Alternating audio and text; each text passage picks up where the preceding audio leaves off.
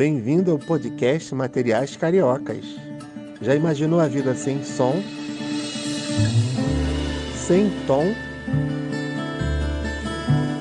Aqui a boa música, poesia, ensino com alegria para te fazer companhia em qualquer lugar, a hora que você quiser.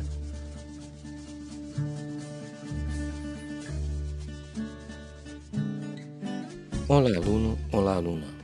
Tudo bem?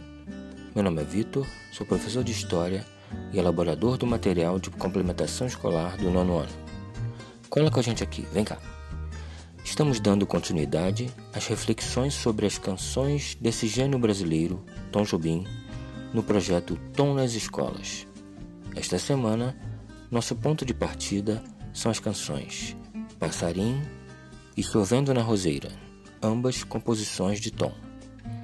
Passarim nos leva a relacionar as dores do amor, do abandono, da solidão que resta da separação com os problemas ambientais, os tiros no passarinho, a floresta que queima.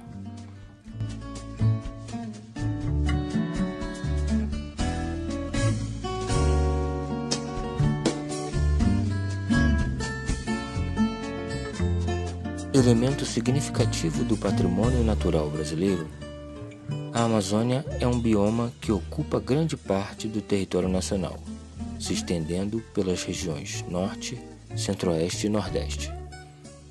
Sobre ela sempre pesou o dilema e o drama da exploração contra a preservação.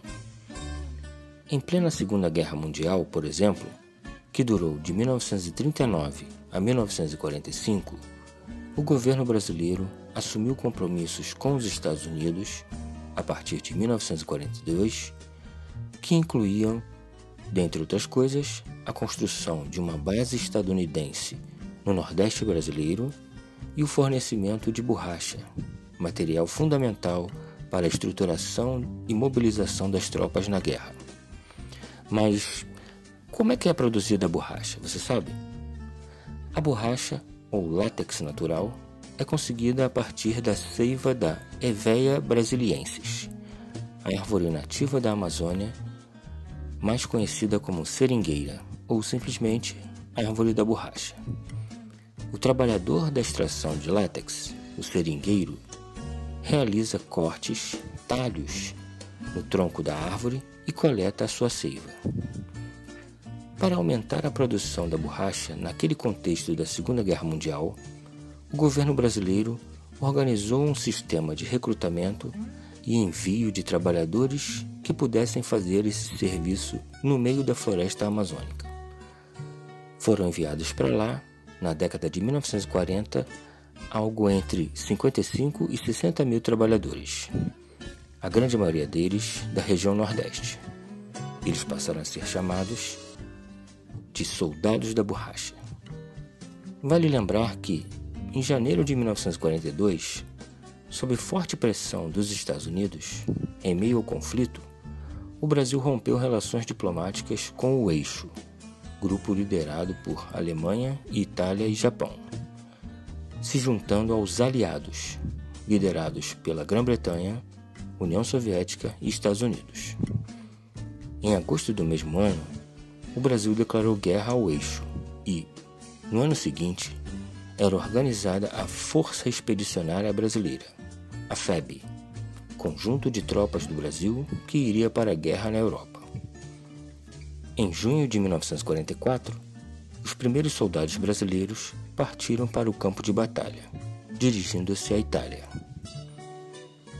Os soldados da borracha, aqueles enviados para realizarem a extração do látex das árvores, formaram um verdadeiro exército dentro da floresta amazônica, com pouco menos de 100 mil trabalhadores. Eles enfrentaram a exploração no trabalho, a falta de estrutura e a dureza na vida no meio amazônico. Cerca de 30 mil morreram de malária, febre amarela, hepatite, cobras e onças. Existem muitos relatos de uma vida realmente dura desses trabalhadores da borracha. O governo autoritário de Vargas e o contexto de guerra amplificaram esta situação. muito provavelmente viveram uma vida com poucos direitos e sem alfabetização, sem segurança alimentar também. Além disso, a separação e a distância de suas famílias e amores. Tudo isso em meio à brutalidade e à beleza da floresta. Agora, se liga na missão. Se você ainda não realizou as atividades do material de complementação escolar desta semana, vai lá e tente fazê-las. E pensa aí: o patrimônio natural brasileiro em geral e a Amazônia em particular estão sendo bem cuidados no Brasil? Os trabalhadores do país, seus filhos e suas filhas, no passado e atualmente, têm acesso pleno à educação e a outros direitos? Pensa nisso aí. Até a próxima. Bom trabalho e fique bem. E você quer aprender mais e melhor? Então ouça nossos podcasts compartilhe à vontade. Até breve!